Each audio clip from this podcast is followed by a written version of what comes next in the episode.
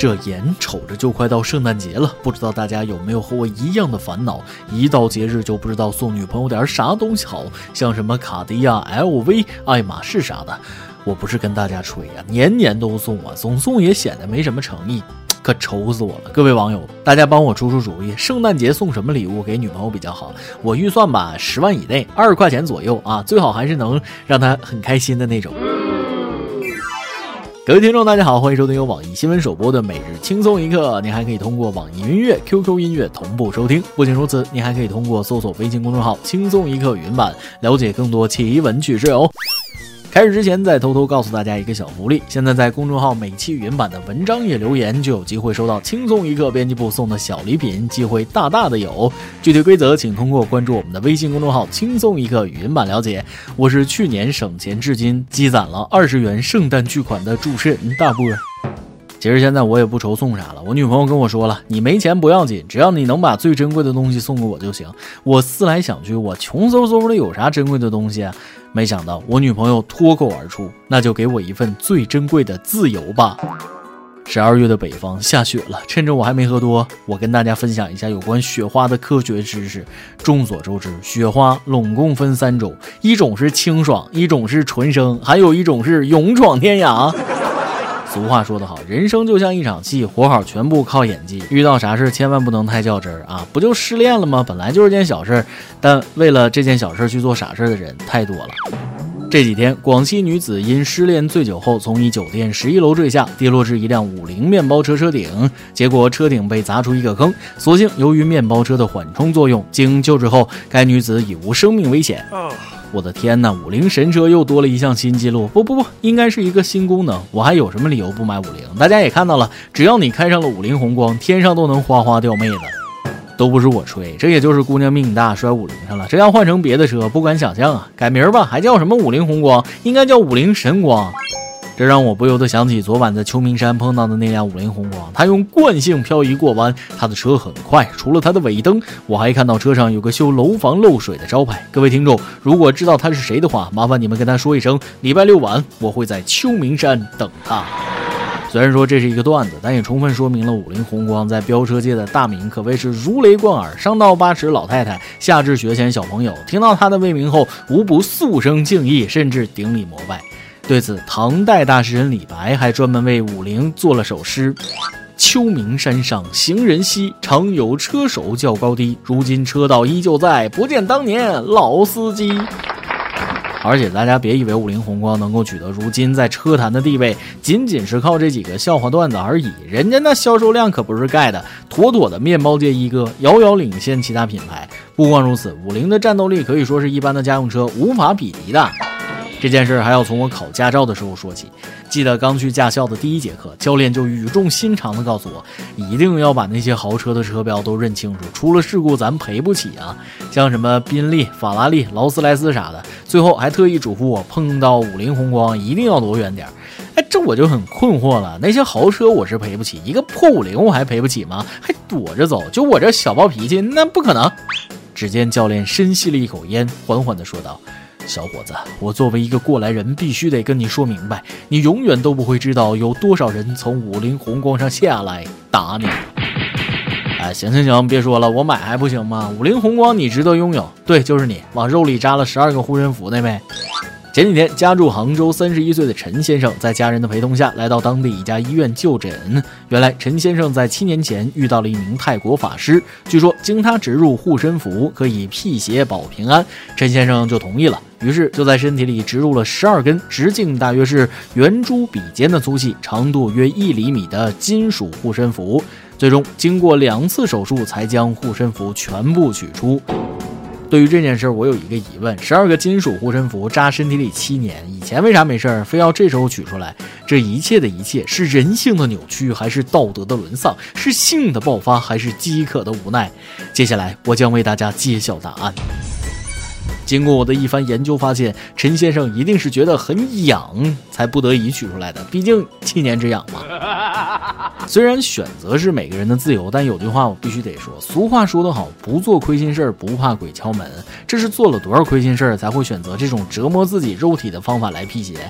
亏心事儿做多了，才会对这种护身符深信不疑。作为一个生在红旗下、长在新中国的有为青年，虽然我不信，但一些道听途说的故事也让曾经年少无知的我是毛骨悚然呢。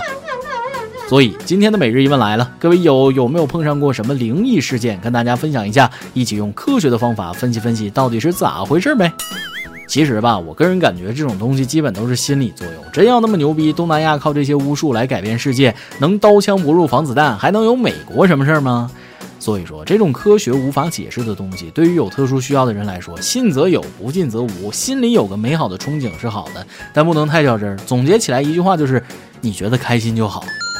但最近有一个人因为太较真儿，付出了惨痛的代价。话说，宁波一家幼儿园要求家长预交一千块学位费，并用铅笔在钱上写上孩子的名字。而一名孩子的家长赵先生认为人民币不能随意涂写，提出异议与园长沟通，结果孩子被退学。第二天送孩子去幼儿园，直接被老师领出来。园长给出的理由是，沟通时赵先生用手机偷拍。不得不说，这位赵先生有点脾气，挺爱较真的。一般家长别说跟园长沟通了，班主任放个屁他都得说是香的呀。其实吧，园方让孩子们往人民币上写名字，主要是为了防止出现假钞，而且强调用铅笔写，这么做也无可厚非。可赵先生认为人民币不能随意涂写，有错吗？也没毛病。这里边的是是非非看似复杂，其实也挺清晰的。随意涂写人民币是法律的事儿，不让孩子上学，那就是你们幼儿园的事儿了。无论怎样，家长在沟通的时候偷拍，不是你们作为幼儿园拒绝孩子去上学的理由。家长提意见，成年人之间的问题解决不了，就拿人家孩子开刀，让孩子退学。孩子招你惹你了？你也别跟我说什么公立私立，私立就能为所欲为了吗？对不起，我就明确的告诉大家，不管私立公立，都要接受当地教育部门的管理和监督。虽然这个家长是非观念很强，感觉不近人情，但人民币确实不能随意涂写。咱们大人图方便也就算了，教育孩子也能图方便吗？鲁迅先生早就说过：“勿以恶小而为之，勿以善小而不为。”从小给孩子树立正确的是非观才是最正确的。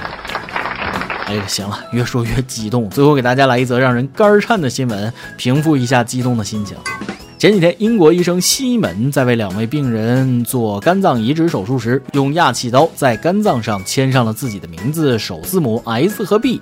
被发现之后呢，这名医生当庭认罪，承认犯了错，但是否认犯有更严重的攻击致人体伤害罪，表示这种刻字方式通常无害。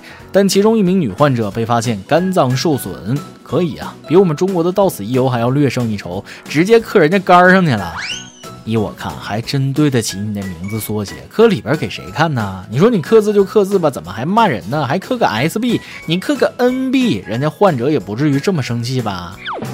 不过也是这俩患者运气好，找的是英国医生。这要找个俄罗斯医生，斯基维奇伊万诺夫，名字长的跟小火车一样，一个杆儿估计还不够人家签一个名儿。